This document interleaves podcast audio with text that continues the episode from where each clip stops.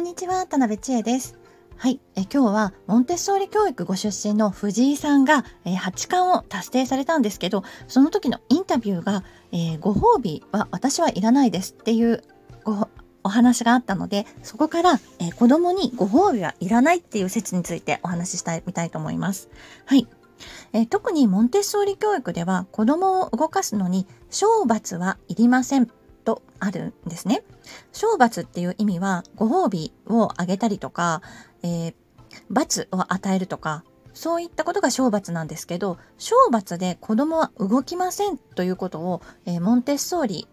えー、教育の創設者のモンテッソーリ博士がおっしゃってるんですね。はい。で、えー、とてもあの意外に感じるかもしれないんですけれども私も初めはピンとこなかったんですけど、まあ、6年間、えー、モンテッソーリ教室を運営してみてお子さんと接してみて自分の子供とも接してみて思うことはまあそれは結構本当に的を得てるんですよね。ご褒美があるから何かするとか、えー、罰が嫌だからそれを避けるために何かをするとかっていうことで子供は動かなくてやっぱり子供のこう本来的な気持ちで動くということなんですよ。例えば、えー、藤井聡太さんがこう今日のインタビュー今日というか今回のインタビューでおっしゃってることは、えー、ご褒美って何かありますかっていうことを記者さんが聞いたということだと思うんですけど、こう言ったんですよね。私自身は勝った時何かご褒美をということはあまり考えていなくて、えー、むしろ勝った時も負けた時も変わらずモチベーションを保つことが大事なので、むしろ負けた時にどう気分を良くするかということを意識しています。えー、なので、今回も何かご褒美をというのではなくて、この王座戦をしっかり振り返って、また前に進んでいけたらと思っています。ということをおっしゃったんですね。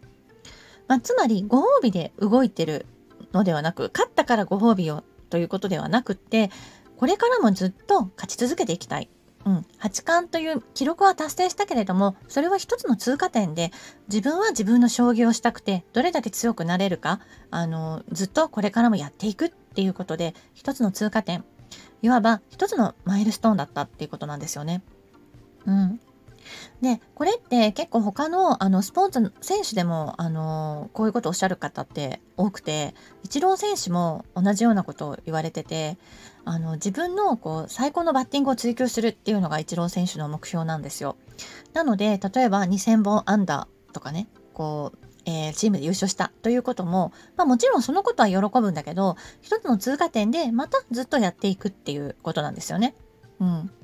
で、ご褒美については、あの、何かを達成したからすごくこう大きな買い物をするとか何かするということではなくって、まあ、あの、それがダメってことでもないんですけど、こう何かささやかなものがあるかもしれないけど、でもそのためにやってるっていうことではなくて、ただちょっとこうな、ちょっとしたお疲れ様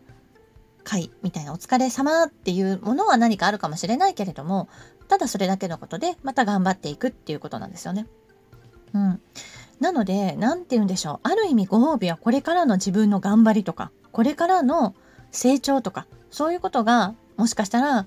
えー、藤井さんとかね、あの世界で活躍される方のご褒美なのかもしれないです。つまりこれは成長マインドセットなんですよ。どんどんずっと成長していく自分、まだ成長曲線の途中にいるという意識がとても強いんですよね。あの、いくら、あの、ものすごく前人未到の記録だとしても。うん。で、そういうマインドを持っているからずっと頑張れるし、ずっと頑張っていけるし、自分が頑張ってるっていう、いうことなんだと思います。はい。ね、えー、なのでね、お子さんにね、こう、お子さんをこう、おだてて何かを買ってあげるからやりましょうやりなさいとかっていうことではなくって、あのまあ、お子さんの気持ち自体をこう奮い立たせていくとか楽しい気持ちにさせていくっていうことの方がいいのかなと思います。もちろんご褒美がダメっていうことではなくって、えー、そうですね、もうちょっとしたお疲れ様会みたいなことは全然大丈夫ですし、あの、楽しみとしてね、あの何かお菓子とか、こう、ごちそうとか、どこかに行くとかっていうことは一つの楽しみ。それで、えー、楽しい気持ちになるというような感じで、ただそれだけというか、そのこうご褒美でってことじゃなく楽しく過ごすっていうことには意味があるので、まあ、楽しく過ごしていただくってことにはいいんですけど何々をしたからこれがあるっていう意味ではないっていうことですね。はい。うん。なので私も例えばトイレトレーニングでトイレができたからシールを貼るとか何かお菓子がもらえるとかそういうことは私は全然お勧めしてなくてむしろねそれをやっててもいつかやめなきゃいけない時が来るしご褒美のためにトイレに行くっておかしいですし生理的なことだしあの毎日のことなので、えー、それはあの一つねそういうふうにあのおっしゃる方もいるんですけど私はあのおすすめはしてなくてはい。してませんね。はい。例えばまああの逆にねこう体調が悪い時に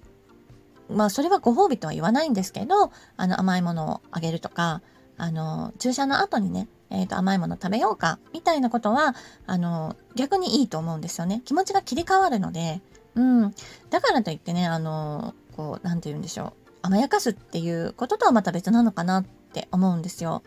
なのでそうですね。あの何々ができたからこれをするっていうのは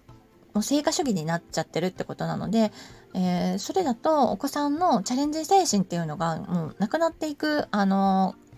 接し方になるんですね。うん。なので、えー、ご褒美っていうことは、あの、何々をしたからのご褒美ではないっていうことが言いたいです。はい。なんか同じ話が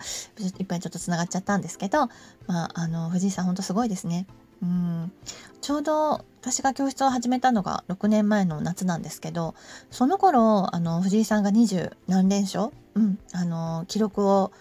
達成した時ですごく藤井さんフィーバーが湧いて、で、幼児期にあのモンテッソーリしてたっていうことがテレビやメディアなどで取り上げられてかなりねモンテッソーリがあのブームになったっていう頃を見てますしあのその頃からずっと、えー、応援させていただいているのでその時で中3だったんですけどね。中学校3年生だったんですけど今はもう成人もされて21歳になられて、えー、もう大人なんですけどあの本当ねこうずっとまあ私も6年間7年ぐらい見守らせていただいてえ今回全てのタイトル取られたってことで本当に良かったなと思いますしもう本当に藤井さんの人柄が素晴らしくてあのいつもねいろいろなインタビューの受け答えなんかされてるの見ると本当にねあのいつも感動することばかりであの、教室の方には LINE、グループ LINE とかね、させていただいてたんですけど、今回、あの、私ラジオをしているので、えー、スタイフでもお話しさせていただきました。はい。ということで、今回は、えー、人はご褒美や賞や罰では動かないという話になりました。最後まで聞いていただいてありがとうございました。ではまた。